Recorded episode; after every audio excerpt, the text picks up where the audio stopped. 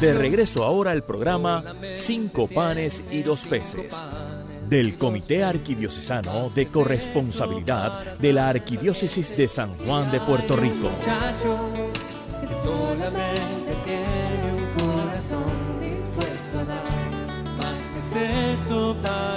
Continuamos hermanos con nuestro programa especial de cinco panes y dos peces en este programa especial sobre la vigilia pascual como celebración de la corresponsabilidad. Estamos ahora en el plato fuerte, la liturgia eucarística. Así que ahorita estábamos comentando, Padre, eh, la liturgia eucarística es una celebración de comunión, una celebración donde nosotros acrecentamos la, la comunión con nosotros y con, y con el Padre y el mundo entero. Cuénteme, ¿cómo podemos entonces seguir viviendo esta celebración de la Eucaristía? Bueno, vamos a aprovechar este momentito que nos va quedando ya, esta última parte, para comentar, como dijimos antes de la pausa, eh, la liturgia eucarística con las distintas, las partes más importantes que tiene, eh, que los hermanos que nos escuchan van a reconocer que eso está en todas las misas, todas las misas tienen exactamente estas mismas partes. Eh, como has dicho, es una celebración de comunión y entonces vamos a entrar paso a paso a ver cómo cada uno de los, de los pasos que, se van dando, cada uno de los ritos que se van celebrando uno tras de otro en esta sección eucarística, en esta liturgia eucarística, pues va orientado precisamente a eso. Bueno, lo primero es la presentación de los dones. Eh, esta es una parte que a veces queda muy descuidada porque bueno, bendito, es que este es el momento de la colecta, entonces está todo el mundo pendiente de lo que va a dar, y el sobrecito, y los chavitos, y abre la cartera, y dame lo que de esto, y dale los chavitos al nene para que los eche él, y este que va Bueno, así que todo es un momento como que complicado. Pero la presentación de los dones es uno de los momentos en que yo le exhorto a los que nos están escuchando a no desperdiciar. Es un momento preciosísimo en el que luego de haber perdido perdón a Dios por nuestros pecados en el acto penitencial, en el caso de la vigilia, pues ya lo sabemos que fue en la renuncia a Satanás eh, y en nuestra profesión de fe, hemos dicho al Señor, renuncio a lo que me separa de ti para afirmarme en ti. Ese ha sido el sentido en la parte de la liturgia bautismal. Entonces, eh, en la presentación de dones, lo que nos queda, que todo ha sido un don de Dios y que todo, ya habiéndole pedido perdón y habiéndonos deshecho ya de los pecados, es lo que hemos manejado según su voluntad, es decir, lo que no es pecado. Eso es lo que se supone que le pongamos al Señor en la presentación de los dones. A veces las personas no saben esto y piensan que esto es cuestión de traer el pan y el vino. Efectivamente, el pan y el vino son los que necesitamos para confeccionar la Eucaristía. Pero la liturgia, la plegaria eucarística, no se limita a invocar al Espíritu solamente para transformar el pan y el vino en cuerpo y sangre de Cristo, sino que también lo hace, como veremos más adelante, sobre las personas y sobre todo lo que nosotros traemos, nuestros proyectos, nuestros trabajos, nuestros esfuerzos, nuestras acciones de, bondad, de amor, de misericordia, nuestra oración, nuestros ratos invertidos con el Señor a solas, nuestras adoraciones eucarísticas, todo el bien que hemos hecho, todo lo que hemos hecho según la voluntad de Dios en nuestra vida a lo largo de esta semana, ¿verdad? Asumiendo que esto es una, una vez en semana que celebramos la Eucaristía, es lo que vamos a colocar sobre el altar, junto al pan y al vino para que cuando se invoque ese Espíritu Santo, Él haga suyo eso que nosotros le traemos, que a su vez sabemos que ha sido un don de Dios. Por eso se llama presentación de dones. Dios nos ha donado, nosotros hemos hecho su voluntad con los dones, y ahora esos dones, manejados según su voluntad, los volvemos a poner, los hacemos dones nuestros, que son de Él y nuestros, puestos otra vez en las manos del Señor. Esa es la simbología que hay, eso es lo que se está haciendo en el momento de la presentación de los dones. Así que tratemos de vivir este momento y con la mínima distracción posible en términos de la colecta y los chavitos, que son importantísimos. ¿eh? No estoy diciendo que no hay que ayudar al sostenimiento de la iglesia, no, no, nada que ver. No hay forma de vivir la comunión si no vivimos la comunión de los bienes. ¿eh? Esto que quede bien claro. Yo no estoy diciendo que no se haga la colecta en este momento, ni que no aporten, ni que no se ocupen de eso. No, de hecho, lo que estoy diciendo es que traigan lo que ustedes van a dar preparado de su casita, para que no pierdan tiempo en la misa buscando y rebuscando a ver qué es lo que van a dar. Usted trae su sobrecito, su chavito, lo que vaya a traer, su cheque, ready, porque usted ya lo hizo, presupuestó, analizó y dijo, no, yo voy a dar tanto toda la semana. Usted no está en ese momento rebuscando y perdiendo su tiempo, usted está en ese momento, ya tiene en su mano lo que va a dar y usted está concentrado en poner tanto lo que va a dar en ofrenda material como sus buenas obras, como hemos dicho, todo lo que usted ha hecho según la voluntad de Dios, lo va a colocar en ese momento sobre el altar. Y esa es la presentación de los dones. Recuerden que la, Eucaristía es también una fiesta, es una cena, es un banquete. El Señor nos invita. Es mala educación llegar a una fiesta sin traer nada. Eso es así. Entonces, ir a celebrar la Eucaristía con las manos vacías, eso no se hace. Usted llega con las manos llenas de buenas obras. ¿Cuáles son las buenas obras? No las que a usted se le ocurrió, las que el Señor le inspiró y usted realizó según su voluntad. Esas son las que usted trae. Ese es su, su don, para unirlo al don de Cristo al Padre y que nuestro don ahora adquiera otra dimensión, la dimensión que tiene el que sea el Hijo el que junto a su don, al don de su vida, ofrece también mis dones y mi vida al Padre. Entonces imagínense, eso llega directo, ¿verdad? Ah, hermoso. Eh, expreso al Padre. Sí, yo quería ah, intervenir para decir que precisamente algo de lo que me he hecho consciente es de que cuando pongo la ofrenda en la canasta, ahí mismo cierro mis ojos porque ya traigo la ofrenda preparada. Cierro mis ojos y también pongo la mano y, dentro de ese acto mm, físico, también le, ahí mismo en la canasta trato de poner lo que yo le quiero entregar al Señor ese día de acción de gracia, como de, alabanza para Él, como de petición de perdón, que aunque ya lo hice al inicio, pero también como petición de aquellas cosas, uno le, le, presenta a los hijos, le presenta todo lo demás, ahí ese momento, y hay gente que se involucra en el, en el himno, que debe ser bien a tenor con este momento, pero también tiene que ser ese momento de, encontrarse con el Señor, de introspección, exacto. es un momento de oración intensa. Es bien especial. Claro, es el momento en el que le vamos a presentar al Señor lo que queremos que Él haga suyo. Y eso tiene que incluir, como siempre decimos, todo lo que somos y tenemos. De hecho, en algunas parroquias, en ese proceso, lo que se tiene es instrumental para que la persona este, esté consciente de esto. Ajá. Entonces ya cuando va entonces en procesión las ofrendas hacia el altar, entonces, empieza el cántico. Claro, eso es una muy buena sugerencia, porque le permite, le da ese espacio. Eh, y luego, como decía y como mencioné yo hace un momento también, traer ya la ofrenda económica, material preparada. Ese no es momento para ponerse a buscar. Esas son malas costumbres que hay que ir desechando porque eh, no, no, eh, uno en ese momento lo que está es buscando eh, espiritualmente poniendo lo que uno le va a entregar al Señor. el tesoro también es don. El tesoro también es don, por eso. y, y, y, ciertamente concurro con ustedes, es importante también que tanto la preparación de la ofrenda previa, pero también la preparación de la ofrenda del Señor, porque yo, ¿qué yo vengo a ofrecerte hoy? o sea, si yo lo hago previo, quizás el momento que llega la canasta, que como decía Mirta, pues el momento en donde ella ya había hecho esa introspección y lo depositó, pero la introspección hay que hacerla previa porque el momento fluye muy rápido. Así que usted tiene que venir preparado para la celebración. Y bien importante porque esa, esa, esos, esos dones, todas esas ofrendas, perdón, se van a entregar formalmente, el sacerdote los entrega formalmente al Padre, junto con todo lo que tengamos en nuestras mentes y todo lo que se lleva.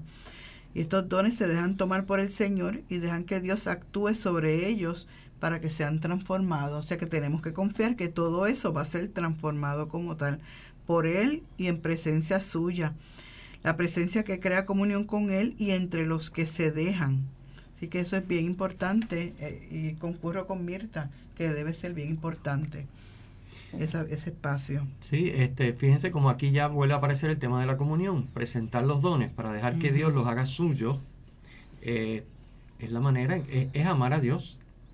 Eh, y, es amar a Dios eh, habiendo amado al hermano, porque habiendo cumplido su voluntad en nuestra vida cotidiana, no es así que es estamos estamos entregándole de nuevo algo que él nos lo va a devolver reforzando nuestra comunión, porque nos pone más en comunión con él eh, como decíamos ahorita, yo seré tu Dios, tú serás mi pueblo. Bueno, pues en este caso yo soy eh, ese miembro del cuerpo de Cristo mucho más que pueblo. Yo soy miembro del cuerpo de Cristo y mis acciones como miembro y mi vida como miembro y, lo que soy se lo estoy entregando y refuerza mi comunión, me hace más estrechamente miembro del cuerpo de Cristo. Este, Fíjense que después de la oración de las ofrendas, que como ha dicho Mili, es la que, es la que oficialmente y formalmente eh, recoge esos dones para presentárselos a Dios, viene lo que llamamos la epíclesis. La epíclesis es una palabra griega que significa invocación. Eh, y la invocación es al Espíritu Santo. La epíclesis es cuando, para que nuestros hermanos que nos escuchan sepan, es cuando el sacerdote pone las dos manos sobre el pan y el vino. Recuerden que está el cáliz y está la patena con el pan, y entonces el sacerdote pone las dos manos extendidas y eso se llama la epíclesis. Y eh, eso es parte ya de la plegaria eucarística. Ya en este momento ya se resuelve, después de la oración sobre las ofrendas, se resuelve el prefacio y ya comenzó la plegaria eucarística. Y lo primerito que aparece es la epíclesis. Esta es lo que llamamos la epíclesis objetiva. ¿Qué quiere decir objetiva? Que es la que se pronuncia sobre el cuerpo, y, eh, sobre el pan y el vino, para que se conviertan en cuerpo y sangre de Cristo. Y esta epíclesis objetiva es la primera epíclesis. Siempre hay dos la objetiva y la subjetiva. La objetiva es la primera que se hace y es la que va acompañada del gesto de las manos puestas sobre el pan y el vino, porque estamos pidiendo que se conviertan en cuerpo y sangre de Cristo, es lo que dicen las palabras del sacerdote en la plegaria eucarística. Y luego viene la subjetiva, que es la que muchas veces pasa desapercibida, porque como ¿verdad?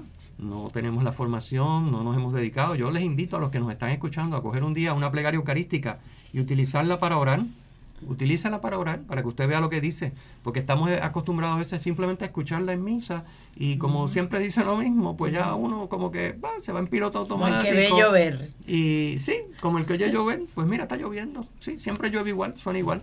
Entonces eso es un peligro. Entonces coja la plegaria eucarística y la dos o la tres, que son las más frecuentes que se utilizan, y úsela para orar en su casa como parte de su oración. Usted verá qué riqueza y busque dónde está la epíclesis objetiva. ¿Y dónde están esas plegarias eucarísticas, Padre?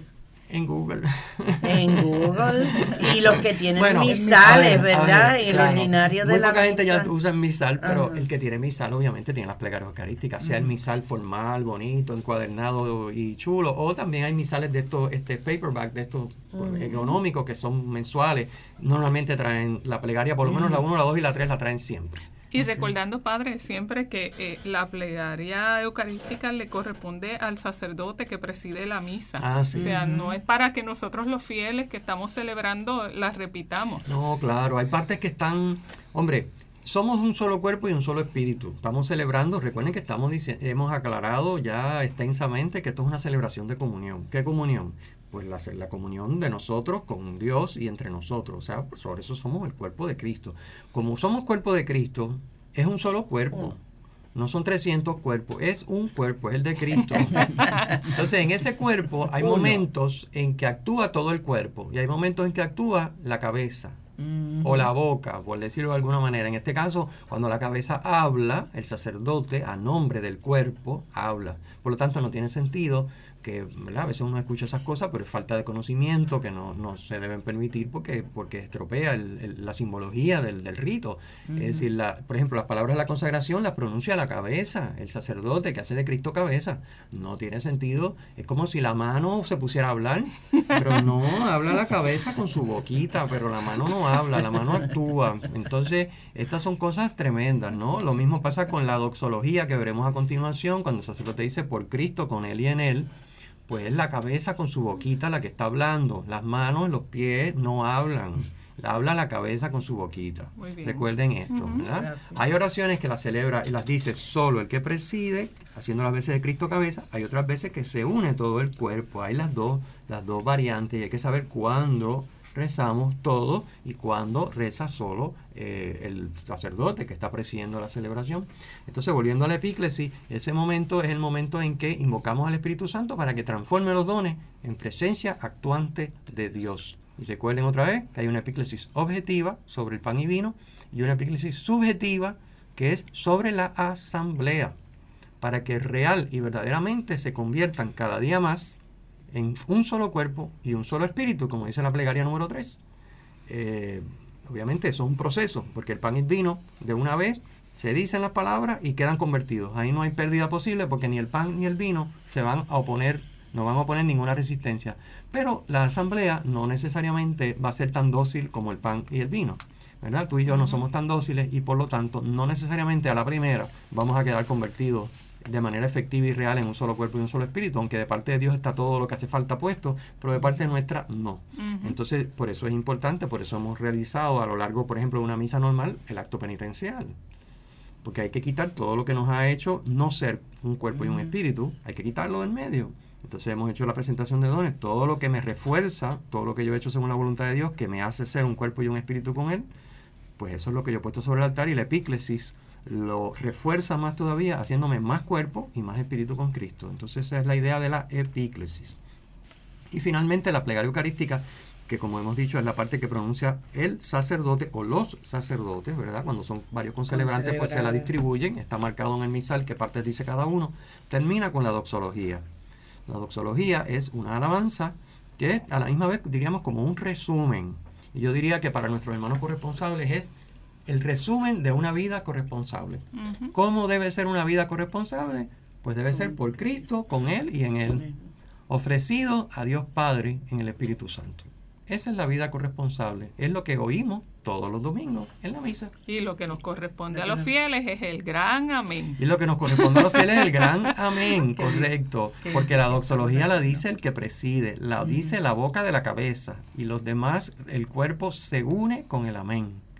¿Eh? Entonces, este, esto, fíjense que esto es bien importante porque de nuevo, como decíamos ahorita, oímos llover, pues como siempre dice lo mismo, son las mismas palabras, pero que otras palabras podemos decir, las mismas siempre, porque eso es lo que hace falta decir. Entonces nos acostumbramos, ese es el problema que tiene el rito, que, uno se puede acostumbrar y entonces ya no le presta atención. Escucha por Cristo con el lo mismo de siempre y al final dice amén y dicen amén y siguen de rolo. Pero ese amén tiene que ser dicho a conciencia, ese es el amén más importante. Miren, en la misa decimos un montón de amén. Pero el amén más importante es este. Este es el amén que dice el gran amén que termina, que cierra la doxología, porque este es el amén que le dice a Dios, sí, yo quiero que se haga según tu voluntad, como le dijo María eh, al, ángel, hágase según tu voluntad. ¿Y qué es lo que se tiene que hacer según la voluntad de Dios? El yo vivir con todo lo que soy y tengo, por Cristo, con Él y en Él, para por el Espíritu Santo ofrecerme a Dios Padre. Eso es bien, bien importante. Si no sabemos lo que estamos haciendo en esa doxología y no sabemos lo que, el peso que tiene ese, ese amén, pues lamentablemente yo diría que la celebración ha sido una celebración bastante light. Sería más bien como un pasar por la misa, más que celebrar la misa, porque el que celebra la misa sabe que este es el momento crucial. Desde la presentación de los dones hasta la doxología con el gran amén, ahí está la médula del asunto. Y ahí es donde entregamos y recibimos, nos dejamos transformar. Exacto. Y una de las cosas, padre, que eh, hasta visualmente, cuando nosotros vemos que tanto el padre como el diácono levantan, levantan eh, la, el pan el, vino, correcto. Y nosotros también podemos visualizarnos también que todo lo que nosotros ofrecimos en ese altar está. subiendo igual. o sea, en ese, en ese levantamiento. Tenemos que, que yo por lo menos lo practico así, lo, lo visualizo de esa manera. Y cuando digo mi gran amén es porque ya yo sé que ya llegó. O sea, yo creo que, que debemos entonces eh, interesarnos y poner todo nuestro empeño para que cuando llegue ese momento del gran amén sintamos que estamos realmente eh, llegando a esa en ese espíritu de comunión totalmente. la, en la presentación de dones como Dios manda, pues sabemos que yo me he donado con todo lo que soy y tengo y por lo tanto yo estoy ahí. Cuando esa patena sube con ese pan y vino consagrado, yo también estoy ahí. ¿eh? Y yo también le pido al Señor ayuda para dejarme consagrar. ¿Qué quiere decir? Dejarme tomar por Él como se dejó tomar el pan y el vino para hacerse presencia suya. Yo quiero también dejarme consagrar para hacer su presencia. Claro, no es tan fácil como el pan y el vino, pero le pido su ayuda. Y misa tras misa se lo pido. Y misa tras misa me voy y con la palabra cultivada, en fin, me voy haciendo cada vez más dócil, más como el pan y el vino para dejarme tomar por él. Bien, este, nos quedan todavía unas cuantas partecitas, pero vamos a ver, el Padre Nuestro, ese es fácil. La próxima parte que rezamos después que termina el Gran Amén es el Padre Nuestro. ¿Qué es lo que estamos haciendo en el Padre Nuestro, Mili? A ver. Padre Nuestro, nosotros tenemos que eh, pedimos perdón y, pero a la misma vez tenemos que perdonar al que más nos ha ofendido o aquello que nos ofende. Si no hacemos eso sencillamente no podemos estar en comunión Eso es bien importante, es un proceso bien, la gente no lo entiende y más bien lo que hace es que se desvía a agarrar las manitas y, y, no, y no le hace y no le hace mucho caso. Este, y nos va preparando la recepción del sacramento de la comunión, haciendo nuestros los sentimientos del Hijo. Claro, que fue el que nos enseñó esa oración. o sea, el Hijo nos dijo, así es como ustedes tienen que rezar, así como reza un hijo del Padre. Entonces... Bueno, y después del Padre Nuestro, entonces vamos al rito de la paz, que interesantemente eh, los fieles hacen cada cosa durante el rito de la paz. Es solamente nosotros transmitir esa paz que recibimos de Jesús a los hermanos, pero como somos de nuevo, Padre lo trajo ahorita, un cuerpo, un solo cuerpo, cuando nosotros transmitimos la paz, es al que está cercano a nosotros. No hay que ir por toda la iglesia, no hay que salirse de los bancos, no hay que estar haciendo signos de victoria y de paz para toda la iglesia. Es un momento bien especial. Esta paz que Jesús nos da, esa paz es la que yo te doy. Y como conversábamos fuera del aire, hacer ese contacto visual de que yo te estoy transmitiendo la, paz, de Jesús y recibo la que tú también me estás me estás dando. no es un concurso de popularidad a ver a cuántas personas yo voy a, saludar. Y eso a veces se vuelve como un pequeño caos y se pierde la, la la, espiritualidad y la esencia de lo que ese momento es y para lo que nos estamos preparando, que es para recibir el cuerpo y la sangre de Jesús. Claro, es que se confunde porque como el gesto está inspirado en el saludo humano, que normalmente es darse la mano, darse un beso, un abrazo, es un saludo, el gesto.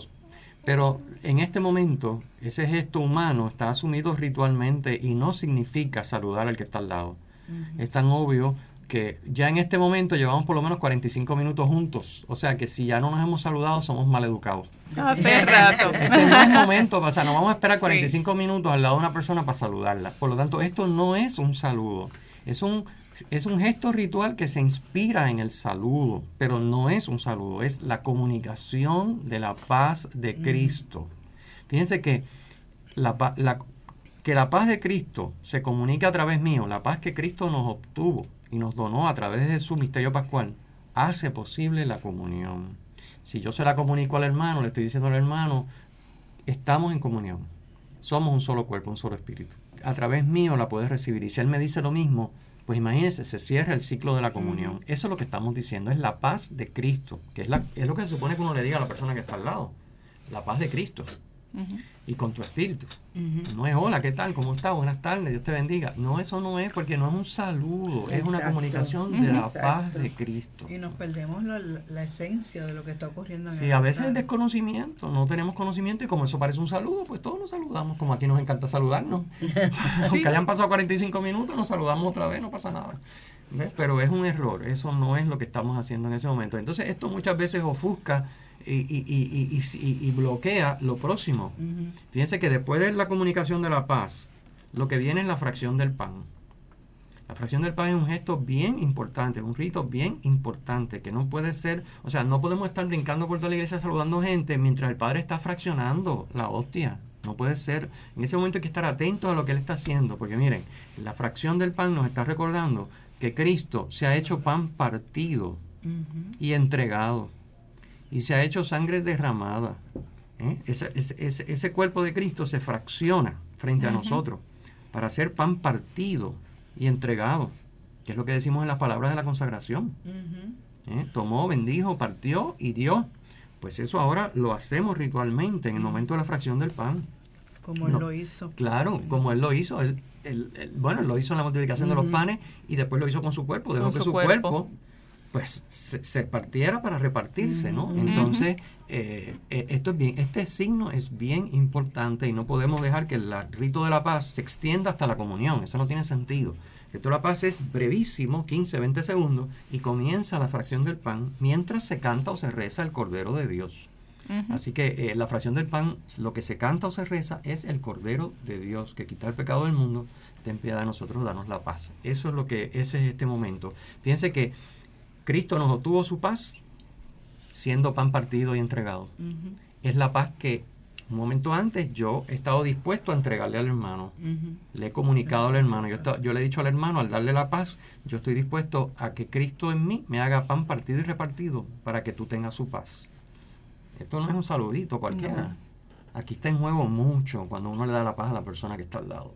Y, y te- eh, yo les invito a, a orar y reflexionar y meditar sobre el rito de la paz para que ustedes vean con qué profundidad lo van a dar la próxima vez. Porque a veces como es un saludito, pues uno saluda pues hasta el gatito, uno le hace una caricia, "Eh, hola gatito, ¿cómo estás? Pero no es un saludo. Esto es una comunicación de la paz de Cristo. Oiga, ahí está envuelta su vida.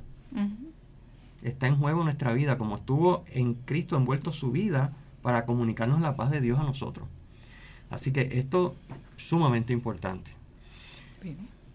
Bien, después de esto viene qué? La comunión. La comunión. ¿Y, y qué, es lo que, qué es lo que logra entonces la comunión? Fíjense que la comunión es que Nos eh, eh, nos hacemos uno, o sea, Uno todo lo que hemos venido preparando, ahora sí, ahora ese pan partido y entregado se me da para que se haga uno conmigo, para que yo me haga uno con él, para que yo sea cada vez más un cuerpo y un espíritu con él. ¿eh? Eh, Para dejarlo que viva su misterio pascual en mí. Esto es bien importante. Es un, es un momento tan sagrado Tan y, íntimo. y- y tan íntimo. Y a, a veces hay personas que van hacia recibir la comunión y, y van continuando con la con la saludar a la gente y demás. Uno debe de ir ya como que uno que va en pos de recibir ese, ese cuerpo, esa sangre, esa alma, esa divinidad. Y cuando lo recibe, regresar de nuevo, sabiendo que uno es portador del re- corresponsable sagrario. Óptimo, mejor es otro sagrario. Y, y a veces hay personas que pasan y saludan y llevan, eh, acaban de recibir la comunión o uno está en oración y alguien te pasa y, y te toca. Y Sí, es, es no es interrumpir. No es momento para eh, saludar porque es el no, momento en que el Señor uno no. tiene, está tratando de asumir que no es fácil, ¿verdad? Eh, el que Dios eh, venga a nosotros y a través de Cristo, como hemos dicho desde el comienzo de este programa, eh, nos comunique su vida, su luz a través de Cristo y se haga uno con nosotros para hacernos uno con Él. Oiga, eso es una cosa que supera cualquier capacidad humana. Wow. Eso- Sumamente Es un profundo, momento que uno sumamente necesita Ujú. eh, tiempo. pues no es momento para estar saludando, claro que no, Ujú. claro que no. Es que no se entiende. a- a- también pasa que hay mucha superficialidad porque hay falta de oración. Lamentablemente Claro, claro. falta mucha oración porque Oración uno- y formación, Información. también. información y entonces no, no queremos dedicar tiempo a formarnos, no tenemos tiempo para orar, supuestamente esa es la excusa. Bueno, pues entonces obviamente llega el momento de la comunión y eso es pues, aquí estoy yo, me lo trago y sigo de Me robo. lo trago y quiero cantar la canción porque está bonita. Claro, sí. Que está bien, la canción, fantástico, todo está bien, pero dentro del clima de que, óigame, lo que está pasando aquí es un misterio que me trasciende, que me supera. Así Entonces, bueno, y ya antes que se nos termine el tiempo, tenemos que, el- para que no se nos quede nada en el tintero, ¿verdad que sí? Sí, Los ritos conclusivos, y ya cerramos, para que ya nuestros amigos cuando vayan esta noche a la vigilia pascual sepan todo, absolutamente, por lo menos le hemos dado un gran tour de todo. Y que- como esto que hemos conversado, estamos seguros que ahora van a descansar un ratito para ya a la hora que se cante eh, la Pascua, ustedes puedan participar. participar. Eso es así. Miren, los ritos conclusivos son simple y llanamente la bendición y el envío final. Recuerden que cuando el sacerdote o el diácono dice pueden ir en paz, no quiere decir vete tranquilo que ya pasó esto. No es lo que quiere Al decir. contrario. No es lo que, porque a veces si uno le entiende al costo, pueden ir en paz que dice, bueno, pues ya cumplí. No es eso lo que está diciendo. Es una traducción, ¿verdad? En latín es mucho más significativa. También los que saben la misa en inglés, la escuchan en inglés o la celebran en inglés, saben que es un envío el final. Vayan, vayan, ¿verdad? Hemos dicho que esto es una celebración de comunión. Vayan a exportar la comunión, a vivir la comunión para que otros a través de ustedes puedan entrar en comunión. Vayan a exportar la comunión. ¿Cómo lo hacemos? Diciendo bien de Dios, por eso la bendición, y haciendo la voluntad de Dios, quiere decir en paz. En paz. Por eso se nos envió en paz se nos comunicó la paz, nos comunicamos entre sí la paz y se nos dio la bendición y se nos dijo pueden ir en paz. ¿En qué paz? En la de Cristo. No es váyanse tranquilos, es vayan en la paz de Cristo, es lo que quiere decir. Bien, así que el envío, el cierre de cada misa, y no es la excepción en esta liturgia eucarística de la vigilia pascual, es un envío, es un envío. Recuerden eh, que la, este envío en, el, en la octava de Pascua es con doble aleluya porque es un envío súper gozoso. Hemos recibido todo lo que necesitamos. Muy bien. Bueno, hermanos, yo espero que este programa usted haya hecho notitas y ya eh, vaya gozoso a la, a la, vigilia pascual esta noche. Así que les agradecemos su sintonía, pero sin antes recordándoles que nos dejen sus comentarios en, en nuestra página web que es carcopr.org o nos pueden escribir a través de Facebook. También de la misma manera Carco PR y en Twitter también nos pueden dejar sus mensajes. Eh, padre, yo quisiera que de alguna manera pues nos dejara la bendición para podernos ir en paz. Claro que sí. Pues vamos, para todos nuestros hermanos que nos escuchan y para ustedes aquí presentes, el Señor esté con ustedes. Y con, tu, espíritu. Que la bendición de Dios Todopoderoso, Padre, Hijo y Espíritu Santo, descienda sobre ustedes y permanezca para siempre. Amén. Amén. Muchas gracias por su sintonía, hermanos. Feliz Pascua de Resurrección para todos. Pascua. Vivimos para, esa noche. Gloria a Dios. Les esperamos en otra edición más de Cinco Panes y Dos Peces. Han escuchado ustedes el programa Cinco Panes y Dos Peces del Comité Arquidiocesano de Corresponsabilidad de la Arquidiócesis de San Juan de Puerto Rico. Será hasta nuestro próximo programa.